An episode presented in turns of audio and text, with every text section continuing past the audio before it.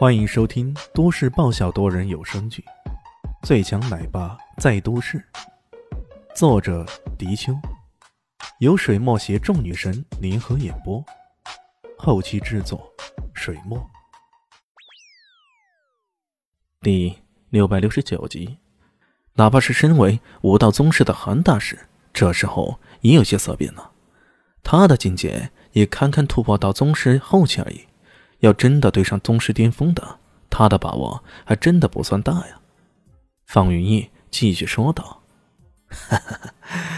我看唐家主也不过区区化境巅峰而已，这种实力倒显得我山庄本次行动过于小题大做了。”呃，唐如鹏无语了，一旁唐天禄冷笑着站了出来：“哼，唐家人才济济。”才不怕你个区区的叠翠山庄呢！好，人才济济，又何必请来那么多助阵的呢？方云逸呵呵一笑，这话呀，唐家人还真的不知道该如何接茬。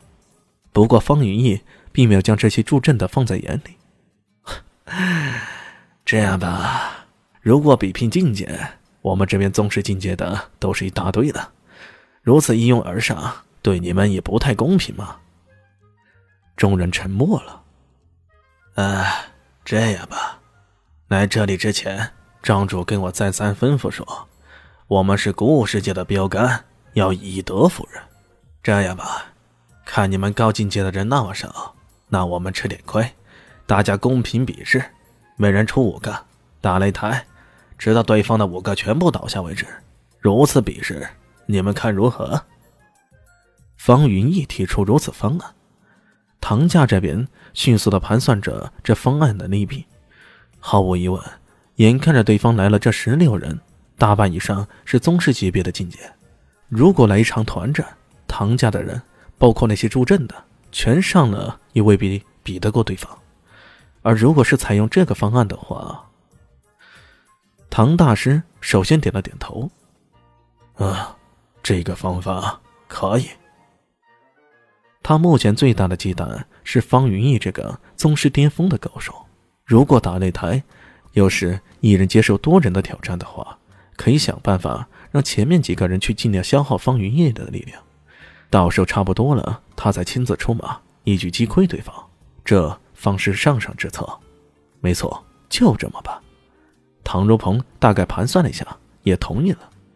不过他反问对方：“那么？”这场比试下来，输者如何，赢者又如何？所有人任凭对方处置。方云逸傲然的说道：“这……”唐如鹏有些顾虑了。所有人呢？这可是所有人呢。他还没说话呢，那边突然有人爆出一句话来：“ 你这算盘打的哗啦啦的响啊！”你才来几个人呢？人家唐家全部上下几十口，加上这些在场的，这么多人，跟你这几个相比，这赌注也不太划算呀。众人一愣，循声望去，却见真是李炫出声抗议了。李炫可是吃不得亏的主，当然见不得如此失败的对赌。虽然这胜负还不好说，不过这话又由韩大师提出来，大家都会极力赞成。可由李炫来提啊，不少人不少人都暗暗有些鄙视。我靠，你个小屌丝，没啥功夫也不参与，你有啥资格说话呢？听到他的抗议啊，方云逸漫不经心的说道：“那你想怎么样？啊这我可做不了主啊，还是唐家主说了算。”李炫笑嘻嘻的说道。众人的目光。集中到了唐如鹏身上，唐如鹏想了想，最多一个人兑换一个人。对方来了十六个，也就是说，乙方牺牲的最多也只是十六个，这牺牲也不算太大。这位李医生确实眼光独到，他看出了问题所在了。哼，可以。方云逸心中冷笑。你以为等你们败退的时候，我们会遵守这个契约吗？如果你们真的这样以为，那你们可就太天真了。在来之前，庄主给他的任务是让唐家的人感受一下什么叫做真正的绝望。正是有庄主的这一句话，方云才想出打擂台这种方法。他早已知道唐家的人在寻找帮手，可一直没有阻止。在高境界的人压倒性优势的时候，也没有以自己优势去打击对方。这种打擂台的办法，他的设想是以一人到两人击溃对方全部，严重挫伤对方的自信心后，再下手慢慢的折磨对方。而且，他也相信乙方有绝对的实力去这么做。李迅当然也知道对方打的什么主意，不过他这么个提法。完全是为了先安定唐家的人的情绪而已，至于后续嘛，到时候自然会见分晓。双方商定之后，唐如鹏将众人引到自家的武道馆去了。作为一个修武世家，这种不小的武道馆还是有的，甚至现成的擂台也是有的。唐家这边开始上议上场人选了。作为唐家代表，唐天禄嚷嚷着要上场教训对方，他算一个。